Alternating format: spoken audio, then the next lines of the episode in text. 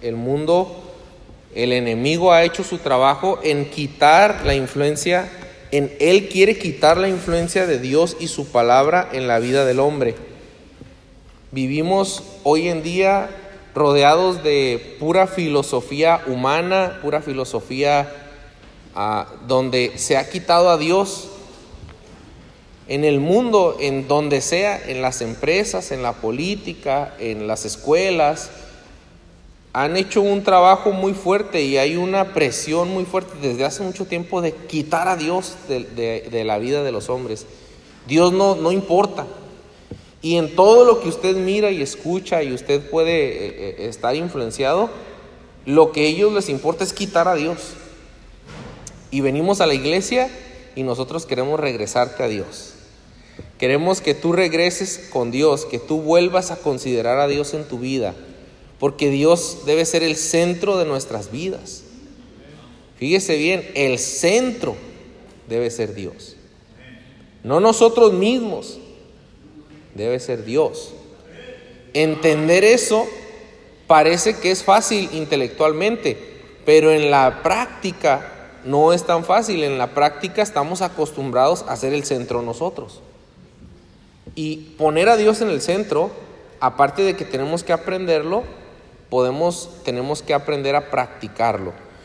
Vamos a enseñarles en esta lección que Dios creó al hombre con un propósito o con propósitos muy definidos, muy claros en su palabra. En Génesis 2.15 dice la palabra de Dios. ¿Ya están en Génesis 2.15? Génesis 2.15. Tomó pues Jehová Dios al hombre y lo puso en el huerto de Edén para que lo labrara y lo guardase. El Génesis es el principio de la creación del hombre, la creación del universo. Y Dios toma al hombre y lo pone en el huerto. O sea que hizo, Dios hizo un diseño maravilloso, un diseño perfecto. Y en ese diseño Él él vio que era todo bueno y en todo eso hermoso que él hizo, ahí tomó al hombre y ahí lo puso. El hombre y el mundo y el universo nacieron en la mente, en el corazón de Dios. Eso es algo para contemplar. el hombre no existe nada más al azar. El hombre, nosotros hermanos, los seres humanos no existimos al azar. Existimos por intención, por, por propósito divino. O sea, Dios pensó en nosotros. Dios nos creó, Dios intencionalmente planeó y Él, Él de su corazón nace. La creación nace el hombre. Y todo ese diseño del hombre perfecto es creación de Dios. Es el inventor, es Dios de nosotros. Y no solamente nos crea, nos hace, nos diseña, pero nos da un propósito o nos da propósitos. Y eso vamos a ver hoy en la clase de escuela dominical. Dios toma al hombre y lo pone en el huerto, que tiene muchas bendiciones. Veíamos las semanas anteriores. Desde el Génesis podemos ver el propósito de Dios para el hombre. Y vamos a contemplarlo en esta, en esta mañana. Vamos a orar, todos cerramos nuestros ojos y oramos, Dios, gracias, gracias Señor por ser tan bueno. Gracias por cada uno de los que estamos aquí, Padre, considerando tu palabra. Ayúdanos a entender que nos creaste con un propósito y que no estamos aquí al azar, que tú tienes planes para cada uno de nosotros, Señor. Ayúdame a ser de bendición y transmitir esta verdad tan importante que le da sentido a nuestra vida. Ayúdame, Señor, a ser de bendición, te lo pido en nombre de Cristo Jesús. Amén. Un hombre, un, ser humano que vive nada más por vivir, sin, sin saber para qué vive, es muy triste. Eso es lo que usted tiene hoy en, en la sociedad. Gente que nada más vive por vivir, que nada más existe y hasta hay gente que se enoja. Ay, ¿para qué me creaste Dios? Yo no pedí nacer. Imagínense todavía, ese ya es un nivel de amargura muy, muy, muy dañino para la persona. Las, las mismas personas se amargan. Porque piensan o, sienten que nada más están viviendo por vivir y los días y los años se van y ¿para qué estoy aquí? Y puede haber aquí alguien que está pensando así. ¿Y para qué estoy vivo yo? ¿Para qué estoy viva?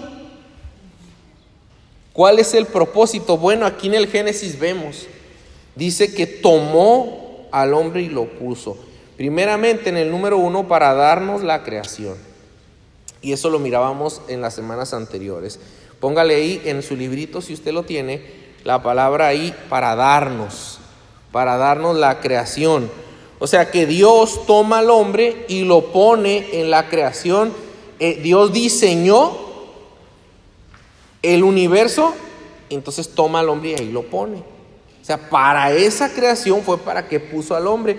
Y luego le dijo al hombre, enseñoreate de todo y al hombre le dio sentidos para poder disfrutar de la creación, nos da ojos para ver esta hermosa creación, nos da este tacto para poder disfrutar las cosas, para poder tocar, para poder sentir, nos da oído, nos da, hermanos, Dios nos da todo esto, el poder contemplar la creación. Dios nos lo dio. Y Dios nos pone en este lugar, en este mundo, para poder contemplar y tener todo. Lo pone a, los, para que el hombre pueda enseñorearse de toda esta creación, a dirigir esta, este mundo. Isaías 45, 18. Acompáñenme Isaías 45, 18, por favor. Vamos a regresar a Génesis, pero este de Isaías es muy ilustrativo. Isaías 45, 45, 18. Porque así dijo Jehová que creó los cielos él es Dios, el que formó la tierra, el que la hizo y la compuso. No la creó en vano, para que fuese habitada la creó. Fíjese qué versículo tan interesante. No la creó en vano, dice, sino para que fuese habitada la creó. Yo soy Jehová y no hay otro. Él creó el cielo, la tierra, la hizo, la compuso. Qué palabras tan interesantes ahí usa en Isaías, que Dios hizo, compone, no la creó en vano para que fuese habitada, para eso. ¿Por quién? Por nosotros. Decía una persona, desde que me convertí a Cristo, hasta los colores de las flores los disfruto. Hasta puedo disfrutar ver las plantas, los animales, la creación hermosa. Decía una hermana con quien compartíamos hace unas semanas, decía, yo de joven tuve todo y no disfrutaba nada, vivía amargada, pero cuando me convertí a Cristo, hasta la comida la podía disfrutar. Imagínense la comida. Amén, ¿verdad? Decimos los que nos gusta comer. Hermanos, es que todo lo hizo Dios para, para nosotros y poder contemplar y disfrutar de, para eso lo hizo, para eso nos puso aquí, para poder disfrutar de todo lo que tenemos. Nos dio la creación, nos pone, pone al hombre para que disfrute de ello. Lo tomó, lo puso en el lugar perfecto para recibir todas las bendiciones de la creación. Entonces no hay lugar para la amargura, porque Dios no nos creó para eso. Nos creó para poder disfrutar y contemplar todo lo que hizo para nosotros. Número dos, para servir a Dios. En Génesis 2.15 tomó pues Jehová Dios al hombre y lo puso en el huerto para que lo labrara. Fíjese que el trabajo llegó antes del pecado. Es muy interesante eso, ¿eh? El trabajo no es, es, es malo, el trabajo es bueno. De hecho, al hombre lo puso a labrar, que es trabajar la tierra, antes de que entrara el pecado. Porque Dios en sus planes está el servirle a Él. Lo pone para labrar el huerto. Y dice, pone al hombre para. Eso nos habla de propósito. ¿El huerto de quién era? Era de Dios. ¿Y a quién pone? Al hombre para labrar el huerto que es de Dios. Y así, hermanos, eso nos habla del servicio a Dios. De una manera muy clara. O sea que el hombre fue creado para servir a Dios. Todo lo que hay en el mundo es de Dios, no es nuestro. Y al hombre lo pone para que el hombre administre todo lo que no le pertenece. Por eso hay una doctrina ahí que es de la mayordomía. Nosotros somos mayordomos. Todo lo que tenemos, hermanos, no es nuestro, es de Dios. Entonces nosotros cuando hacemos algo, estamos sirviendo a Dios. Y eh, cuando hacemos algo, eh, eh, sobre todo cuando lo dirigimos hacia Él. ¿sí? Pero específicamente aquí nos habla de que Dios creó un lugar, puso al hombre para labrar ese lugar que era de Dios. El hombre sabía que ese lugar lo había hecho Dios y el hombre comienza a disfrutar y trabajar y servir a Dios desde el inicio, desde la creación. Aquí la pregunta que, que, que, haríamos para nosotros es, ¿cómo estamos sirviendo a Dios? Porque si Dios nos hizo con el propósito de servirle a Él, ¿cómo lo estamos sirviendo, hermanos? Y fíjese lo que estoy diciendo, ¿eh? es bien importante esto. No estoy dando un mensaje que es nomás para, para a, veces la gente entiende mal esto. Yo hace unos años entregué mi vida a Dios para servirle tiempo completo y para venir y decirle, Dios, haz con mi vida lo que tú quieras y le entregué mi vida por completo. Y eso cualquiera que lo quiera hacer es bienvenido, ¿verdad? Y decir, Señor, aquí está mi vida, úsala en el ministerio. Pero hermanos, el propósito de Dios para el hombre en cuanto a que el hombre le sirva a Dios no es solamente para los que hacen eso, es para todos los hombres. Es para usted. A ver, entonces yo que trabajo en una fábrica, ¿Le puedo servir a Dios? Sí, usted le puede servir a Dios. Yo que estoy estudiando, es más, yo soy ama de casa, hermano, ¿de qué está hablando? Yo nomás estoy aquí este, lavando y planchando para mi marido y los hijos. Eh, ¿Qué, ¿Qué voy a andar sirviendo a Dios? Usted le puede servir mucho a Dios. Todo lo que usted y yo hacemos, lo podemos dirigir a Dios. Y también muchas cosas podemos hacer en la obra de Dios cuando nosotros queremos hacerlo. Cuando el mexicano quiere hacer algo, hermano, hasta es capaz de brincarse tres bardas e irse a Estados Unidos. Tres bardas, no hay una barda, hay como tres aquí. Y hace túneles por el mar. No, hombre, hermanos, cuando alguien quiere hacer algo, lo hace. Cuando usted y yo queramos servir a Dios, yo voy a servir a Dios usted nadie lo va a parar. Nadie ni nada lo va a parar usted. Yo voy a servir a Dios. Aquí lo vamos a tener, no sé, eh, pegando bloque. Aquí lo vamos a tener limpiando salones. Lo vamos a tener en las calles predicando el Evangelio. Porque usted quiere servir a Dios. Y no porque le andan torciendo el brazo, lo andan obligando. Porque usted dice, Dios me hizo para servirle a Él. Yo voy a hacerlo. Y usted lo va a hacer. Hay hermanas, yo recuerdo una hermana en un día del niño, se rentó un camión y se trajo niños de su privada, la hermana, no el hermano. Porque ella quiso servir a Dios.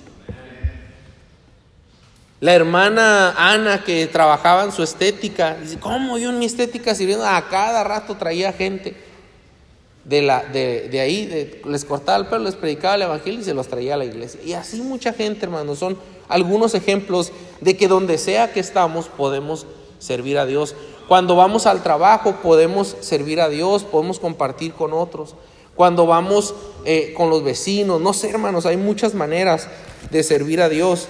Eh, recuerdo una hermana que comentamos, ah, y, creo que, ah, sí, aquí está la hermana, eh, comentamos en la clase que teníamos una necesidad y la hermana se puso a coser y hacernos unas cortinas para el salón de la escuela dominical.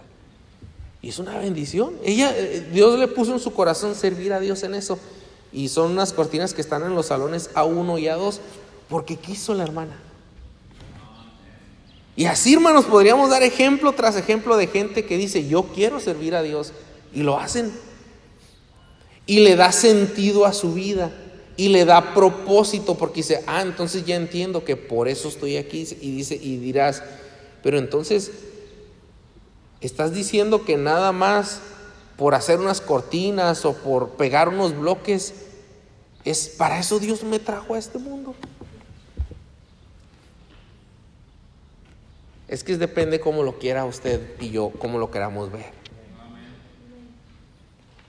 Porque nosotros podríamos ver el gimnasio o los ministerios en los cuales podemos servir como algo material, pero cuando se trata de la obra de Dios, lo podemos entender que es algo espiritual. Porque no es lo mismo, no compare, hermano. No es lo mismo la obra de Dios que la empresa de aquí al lado que levantó un edificio. No es lo mismo. Esto es de Dios, esto es de su obra. Eso es, lo otro son empresas del mundo que tienen otros propósitos. Aquí, en este lugar, miles de almas han recibido a Cristo en sus corazones. En este lugar se levanta la voz de los cristianos para alabar a Dios. Esto es otra cosa, hermanos. No lo compare. No diga, ay, un gimnasio qué? Un gimnasio de la obra de Dios. Un gimnasio donde se, eh, eh, se glorifica el nombre de Dios. Hermanos, en la Biblia levantaron muros. Muros. Y en esos muros todo el mundo supo que Dios lo hizo y se glorificó su nombre. Por muros. Porque entendemos que es de la obra de Dios. Es distinto. No podemos poner en el mismo cajón a, las fábricas y las empresas que la obra de Dios. No lo deberíamos de ver así a la ligera cuando decimos, ah, es que eso es para, para Dios. Es diferente, hermanos, porque es su obra. ¿En qué trabajos de su obra estamos participando? ¿Cómo estoy sirviendo a Dios yo? Esa es la pregunta que usted debería poder contestar en esta mañana para poder saber si usted está sirviendo a Dios y está dentro de sus propósitos. En el número dos es para servir a Dios. Entonces, fuimos creados para disfrutar de toda la creación y también para servir a Dios. Cuando el hombre sirve a Dios le haya sentido a la vida. Cuando el hombre sirve a Dios sabe por qué Dios lo puso aquí. Y no está nomás al, al ahí se va, no está viviendo por vivir, si nos entiende, ah, entonces Dios me tiene aquí y sigo vivo y no me he muerto por COVID por un propósito, algo bueno habrá para mí. Algo para usted hay en la obra de Dios. Y si es algo de la obra de Dios, no lo vea pequeño. Porque cualquier cosa en la obra de Dios puede ser convertirse en algo grande. Una persona orando de rodillas ahí en su cuarto es algo grande. ¿No es algo pequeño? Lo que usted llama pequeño humanamente, Dios no lo ve igual que usted. Una, una persona orando ahí en su casa, seis de la mañana, rogando por almas salvas. Oh, hermanos, qué bendición. Tal vez por esas oraciones es que hay almas salvas. Y, y está ahí intercediendo a favor de otros, es algo importante en la obra de Dios. El dar, por ejemplo, que es el dar es una manera de adorar a Dios. Cuando yo doy de lo mío. Y no se trata, y lo he dicho muchas veces, lo creo, no se trata de cantidades. La persona que dio cinco pesos con todo su corazón y amor para su Dios, Dios los ve como como aquella mujer que echó todo lo que tenía y era lo último y dijo Cristo, esta mujer echó más que todos, porque no se trataba de la cantidad, se trataba del corazón, ¿verdad? Mire, en para Dios, número tres, el propósito del hombre es para darnos la creación, para servir a Dios y para Dios. Y este para Dios es, lo quiero que veamos unos versículos, Romanos Primero Salmo 24, antes de ir al de Romanos. Salmo 24. Salmo 24, por favor. Ese lo agregamos ahí, por si trae una pluma, agréguelo. Salmo 24, 1, por favor. Salmo 24. ¿Ya lo encontró? Muy bien. Dice el Salmo 24, de Jehová es la tierra. Salmo de David, de Jehová es la tierra y su plenitud el mundo y qué? Y los que en él habitan, porque él la fundó sobre los mares y la afirmó sobre los ríos. ¿Quién subirá al monte de Jehová y quién estará en su lugar santo? El limpio de manos y puro de corazón, el que no ha elevado su alma a cosas vanas, ni jurado con engaño. Él recibirá bendición de Jehová y justicia del Dios de salvación. Tal es la generación de los que le buscan, de los que buscan tu rostro, oh Dios de Jacob. ¿De quiénes las personas que habitan el mundo, ¿a quién le pertenecen? Según el versículo 1. A Jehová. Dice, de Jehová la tierra y su plenitud, el mundo y quién? ¿Quiénes son los que en él habitan? Pues nosotros, hermanos. ¿Qué pasó? De Jehová somos nosotros. No solamente somos de Dios, vea lo que dice Romanos 11:33. Romanos 11, 33 dice, oh profundidad de las riquezas de la sabiduría y de la ciencia de Dios. Cuán insondables son sus juicios e inescrutables sus caminos. Porque ¿quién entendió la mente del Señor o quién fue su consejero? ¿O quién le dio a él primero para que le fuese recompensado? Porque de él y por él y para Él son todas las cosas. A Él sea la gloria por los siglos. Y lo dice, amén. De Él, por Él y para Él. El mundo y los que en Él habitan son de Él y también para usted y yo fuimos creados para Dios. No para nosotros mismos, para Dios. Mi vida le pertenece a Él, mi corazón le pertenece a Él, mis acciones le pertenecen a Él, todo lo mío y todo lo que soy le pertenece a Dios. Y lo debo dirigir a Dios. Y cuando yo entiendo que soy para Dios, entonces hermanos, ya la vida cobra más sentido. Ya no es vivir por vivir, ahora vivo para Dios. Ya no vivo por vivir, ya vivo para Él. Ya no hablo por hablar, ahora hablo para Él. Ya no soy lo que sea, sino lo que soy, lo soy para Él. Y lo que hago, lo hago para Él. Y si lo que hago, lo hago para Él, lo debo hacer bien porque es para Él. Y no, Él no es un cualquiera, Él es un gran Dios. No es un cualquiera. Para Él es lo mejor de lo mejor. Él es digno de lo mejor. Y si yo soy para Él, debo ser mejor porque soy para Él.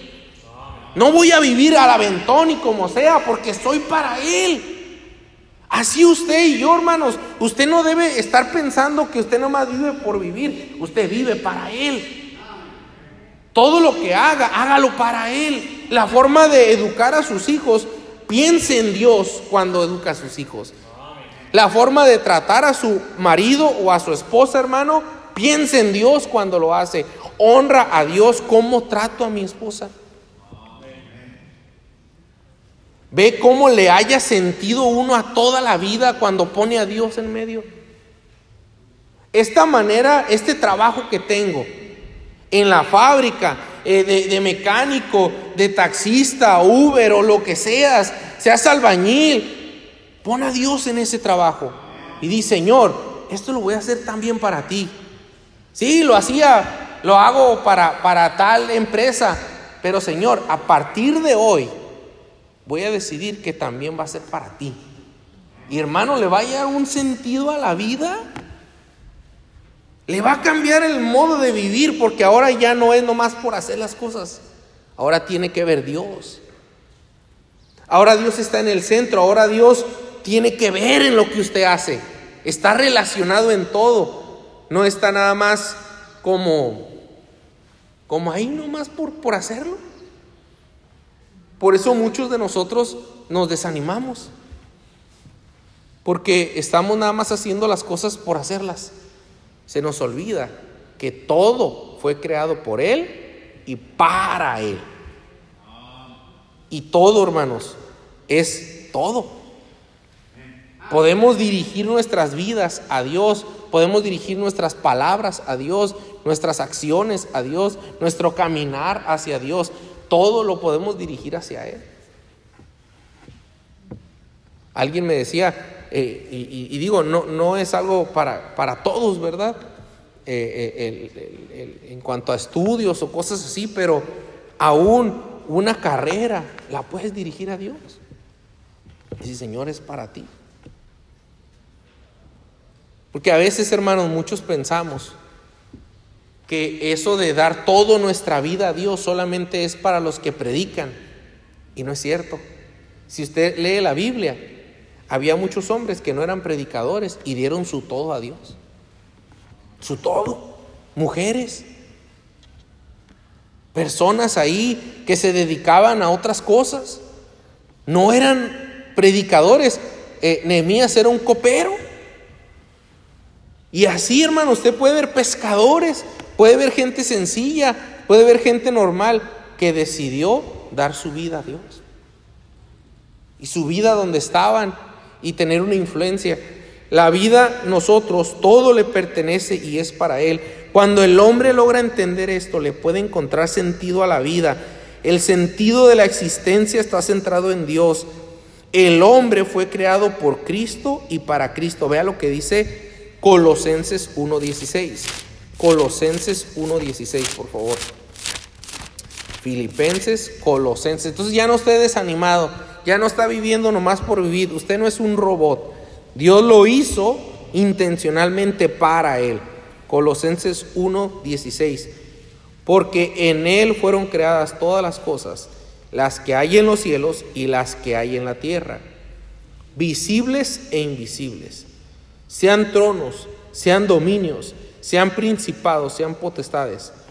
Todo fue creado por medio de Él y para Él. Y ese es Cristo. Todo fue creado por Cristo y para Cristo. Y Él es antes de todas las cosas y todas las cosas en Él. Fíjese qué interesante es este versículo. Todas las cosas subsisten en Cristo. Ya no tenga miedo, pues. Es que llegó un terremoto, hermano, estoy nervioso. ¿Sí sintieron el temblor? Pues nada más es Dios diciendo, hey, aquí estoy, tranquilos. Porque te andas olvidando de mí y mueve la tierra. Mm, para que, que ponga atención un poco. Hey, hey, hey. Yo controlo todo. Todo en Él subsiste. Él sostiene este mundo. No Andrés Manuel, hermanos. No Andrés Manuel, discúlpeme si usted lo adora, no lo debe adorar. Dios es mayor que el presidente de México y de Estados Unidos y de cualquier parte del mundo. Dios es más grande y Dios sostiene todo, no un presidente. Aunque se enoje aquí los que aman a Andrés Manuel, es que yo lo amo, pues no lo ame más que a Dios. Y que a veces hasta me da, no sé qué, si es coraje, sé lo que sea, predican más del presidente que de Dios.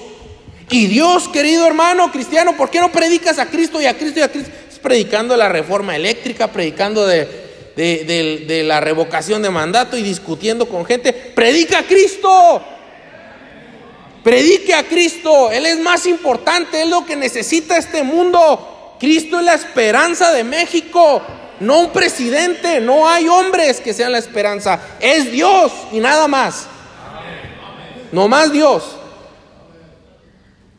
Es increíble. Entiendo el celo que tienen los políticos, porque son políticos, se dedican de eso, comen. Pero los cristianos,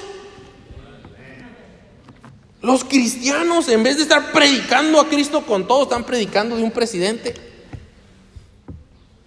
No, hombre, de seguro ya me pagó alguien, ¿verdad? No, no me ha pagado nadie. Para mí Cristo es mayor.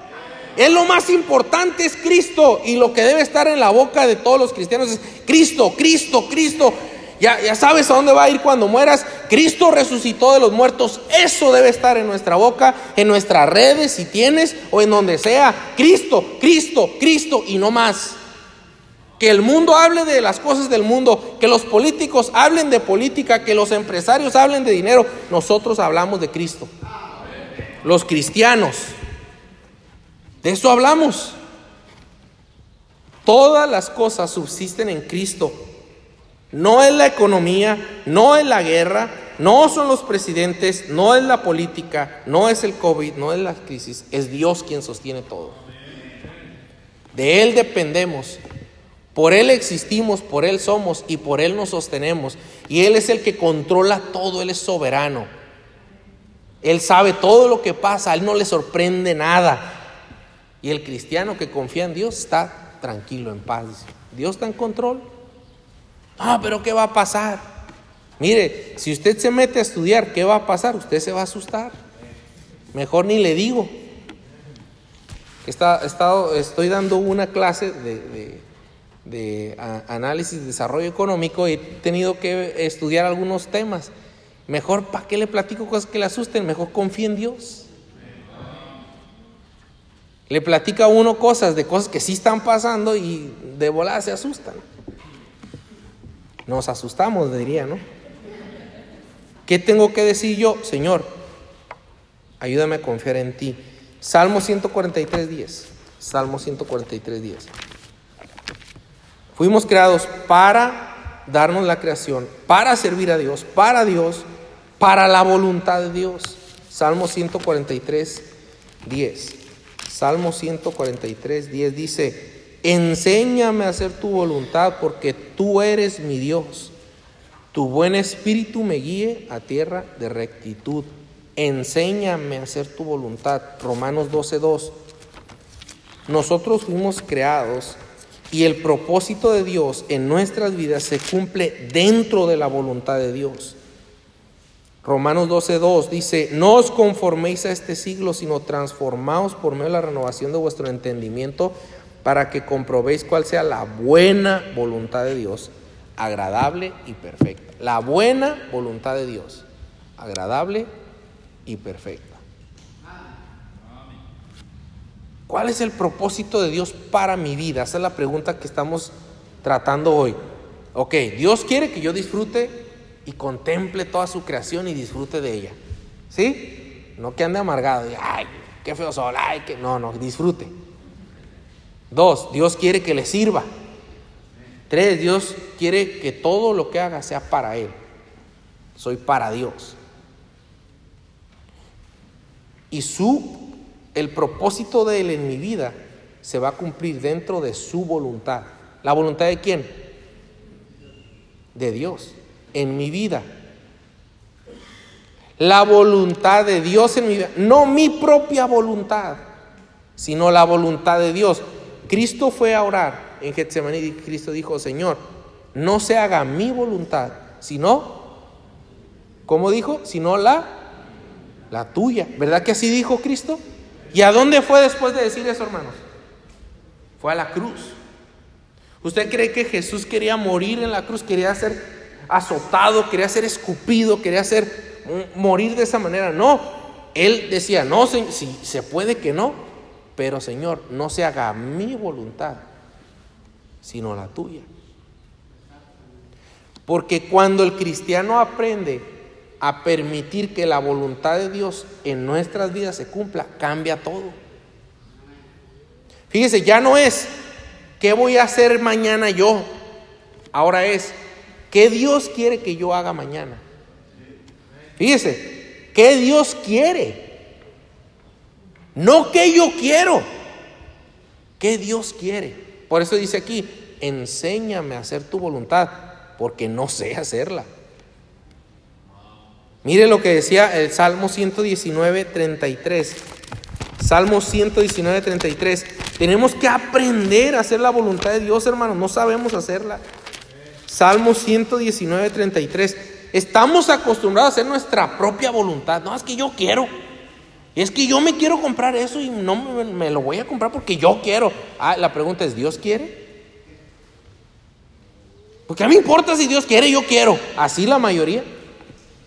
Algunos ni se preguntan si Dios quiere, nada más, yo quiero, yo quiero, yo quiero, y cómpramelo, y cómpramelo, y cómpramelo, y si no me divorcio. Y hasta así algunas hermanas. No, hermana, Dios quiere, hermana. Salmo 119, y se enojan y se pelean porque queremos. 119, 33, enséñame, oh Jehová, el camino de tus estatutos, y lo guardaré hasta el fin. Dame entendimiento y guardaré tu ley. Y la cumpliré, ¿qué dice? De todo corazón. Guíame por la senda de tus mandamientos, porque en ella tengo mi voluntad. Inclina mi corazón a tus testimonios y no a la. Amén. Ver ese versículo, márquelo. Inclina mi corazón a tus testimonios y no a. Dígalo conmigo, ¿y no a qué? Amén. No a la avaricia. Señor, ¿tú quieres que yo compre esto? ¿O nomás es mi avaricia? Señor, me compraré el iPhone 15, Señor. No creo que esté tan difícil la respuesta, hermana. No está tan difícil. Tú te haces, ¿no? No, es que Dios a veces nos cumple hasta los deseos de nuestros corazones y no sé qué. Así somos de mañosos. Somos mañosos. Sé honesto con Dios. Contigo mismo y con Dios, Señor. ¿Tú quieres que yo compre eso? Señor, ¿quieres que me embarque en Coppel y luego en Electra, Señor? No, Dios no quiere, hermano. Usted es la que quiere. Señor, tú quieres que yo, y ponle lo que tú quieras, que yo vaya a ese lugar, que yo trabaje en este lugar, que yo le hable así a mi marido, que yo trate así a mi mujer. Señor, tú quieres que así trate a mis hijos. Y pon la voluntad de Él en tu vida y entonces dile, guíame por la senda de tus mandamientos. Haz de cuenta que, que nuestra vida va avanzando el tiempo y es un camino. Y el camino de los mandamientos de Dios va derecho, va recto. Dios dice, no matarás, no mentirás. Dios va mandando cosas, ¿verdad? Y nos va dirigiendo por un camino. El hombre, ¿qué es lo que hace? El hombre siempre se quiere desviar. Siempre. Por eso dice el salmista, enséñame a entender ese camino. No lo entiendo. La mayoría de nosotros, ¿sabes dónde nos va mal? Acá. Aquí está el camino de Dios, la senda de sus mandamientos y andamos por acá nosotros. Y ahí nos va mal. Y dice el salmista, regrésame a seguir por la senda de tus mandamientos, Señor. Enséñame a hacer tu voluntad. El propósito de Dios para tu vida está en la voluntad de Dios, que es agradable, perfecta. Perfecto.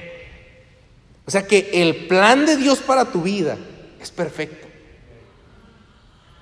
Y Dios no se equivoca, hermanos. Porque algunos, no, pero ¿por qué tuve que pasar por esto y por aquello? Pues yo también pasé por muchas cosas, no sé por qué. De Jehová son los pasos del hombre. ¿Cómo puedes entender al hombre su camino? Por alguna razón ya, de hoy para atrás tú no lo pudiste controlar, ya viviste lo que viviste y ya no, supiste ni cómo llegaste aquí. Hombre, si supieras de dónde vengo, dirían algunos. Pues yo no sé de dónde vienes ni tú de dónde yo vengo. Lo que sí sé es que de aquí para adelante tienes que ponerte en la voluntad de Dios. Seguir su camino. Y ahí está, ahí se va a cumplir su propósito en tu vida. Junto con, con seguir esa voluntad de Dios, acuérdate, contemplar y disfrutar de lo que Dios te ha dado.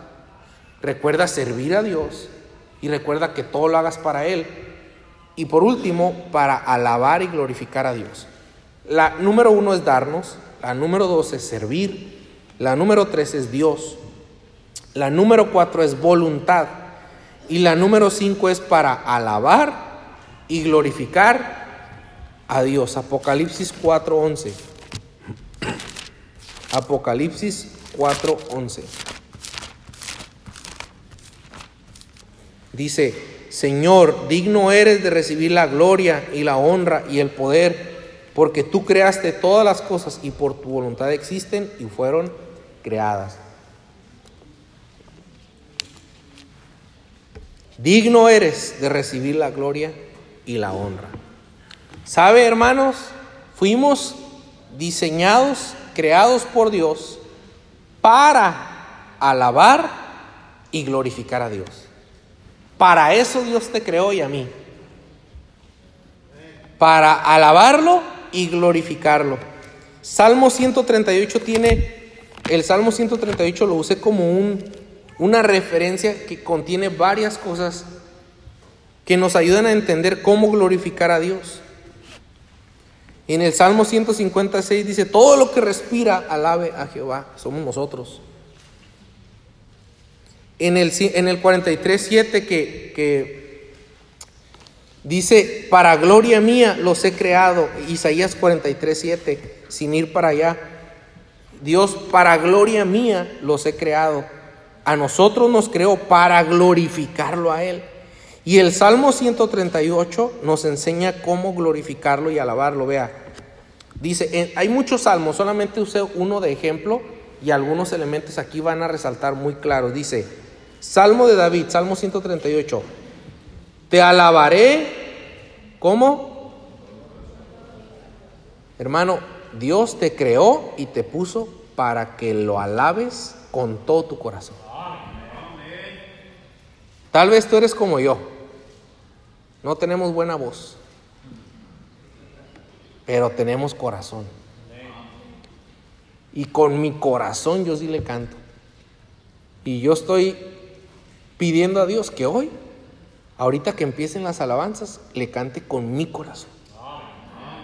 Si voy a usar mi boca, me voy a usar mi corazón, mi ser, mi, mi, mi alma, todo mi ser que lo alabe a Él, que le diga, Señor, te amo, Señor.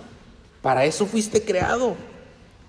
Cuando tú hagas eso y con todo tu corazón le alabes, te vas a sentir pleno, porque para eso te creó. Vas a estar lleno. wow, para esto me creó Dios, para yo alabarlo a Él.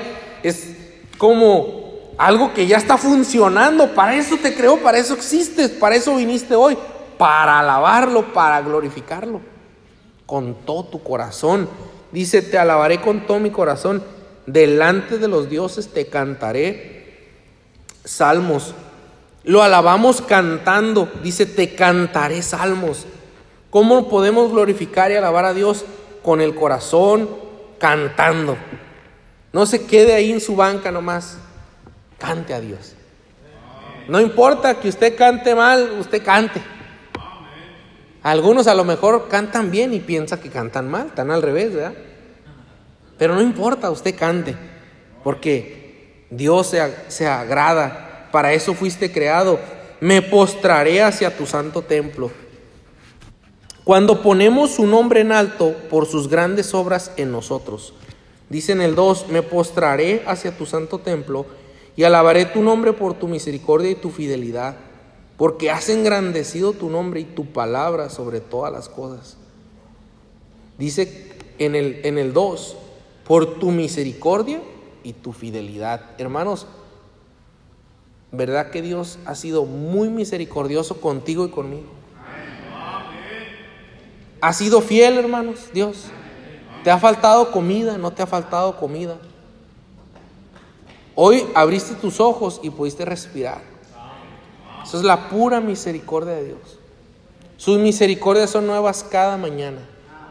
Cada mañana tú te levantas y recibes bendición y bendición de Dios, porque Dios es fiel. Dios es fiel. Algunos de aquí hasta pueden decir, hermano, si Dios me pagara conforme a las cosas que yo he hecho, no, hombre, he sido muy malo, hermano. He hecho cosas malas y Dios ha sido misericordioso contigo, muy bueno contigo. Y Dios se merece alabanza por eso. Cuando lo ponemos sobre otros, 138, en el versículo 4, te alabarán, oh Jehová, todos los reyes de la tierra, porque han oído los dichos de tu boca. Y ese punto ya lo traté. Los reyes ahorita son los presidentes. Todos los presidentes alaban a Dios. Él es rey de reyes y señor de señores. Él está sobre todos. No hay nadie más grande que Él. Así lo alabamos cuando lo ponemos arriba de todo y de todos. Lo glorificamos y lo alabamos cuando nos humillamos. Salmo 138, 6 dice, porque Jehová es excelso y atiende al quien? Al humilde. Mas al altivo lo mira de lejos. Aquí estás tú, hermano y hermana. O humilde o altivo. El altivo, yo no voy a cantar. serio, enojado. ¿Quién se cree? No me van a hacer cambiar. No, no cambies, tranquilo. Y el humilde, ¿sabes cómo está? Agachado, arrepentido. El humilde está diciendo, Señor, no soy digno de estar, pero aquí estoy, Señor. Tú eres bueno, Señor. Gracias, Señor. Está con un corazón como triste porque sabe que no es digno de estar aquí. Sabe que le ha fallado a Dios. Pero a la vez gozoso porque puede estar aquí y puede alabar a Dios. Humilde. Mejor humildes, ¿no? Porque es honra a Dios. Le dice a Dios, tú eres grande, yo no soy nada, Señor, tú eres grande, solo tú eres Dios. Aquí estoy humilde ante ti. Si anduviere yo en medio de las angustias, tú me vivificarás contra la ira de mis enemigos, extenderás tu mano y me salvará tu diestra. Jehová cumplirá, ¿qué dice? Su propósito en mí. Estamos hablando de el hombre con un propósito y él va a cumplir su propósito en mí. Tu misericordia, Jehová, es para siempre. No desampares la obra de tus manos. Cuando nos humillamos, cuando nos levanta de la angustia, cuando nos protege y lo reconocemos, cuando cumple su propósito en mí, cuando nos portamos como es digno de Él, porque Él es digno de recibir toda la honra, la gloria, la alabanza. Porque Dios es digno de que yo haga las cosas bien. En Efesios 4.1 dice la palabra de Dios, yo pues preso en el Señor os ruego que andéis como es digno de la vocación con que fuisteis llamados, con toda humildad y mansedumbre. Y continúa hablando de actitudes que debemos tener en esta vida cristiana, porque Él es digno de que yo me porte bien.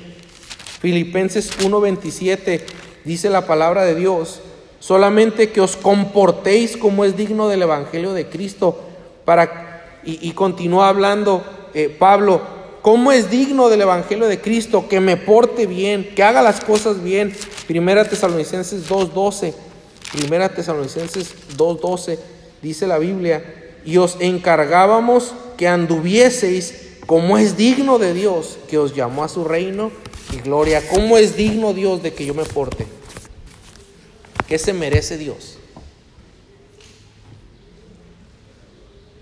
¿Cómo merece que cante? ¿Cómo Él merece que yo sea? Que yo viva, que yo ande. Reflexiónelo y con nuestras vidas adoremos, glorifiquemos y honremos a nuestro Dios. Que cuando otros vean tu vida a partir de hoy, no, es que en el pasado yo he cometido muchos errores, yo sé, todos, pero de hoy en adelante, que vean tu vida y digan, hay algo diferente y que sea Dios eso diferente. Porque ahora tú dediques tu vida a Dios. Vamos a orar. Padre, gracias por tu palabra. Ayúdanos a honrarte, glorificarte y permítenos tener un tiempo de edificación, de alabanza hacia ti en la siguiente hora. En el nombre de Cristo nos ponemos en tus manos. Amén. Tomar un receso y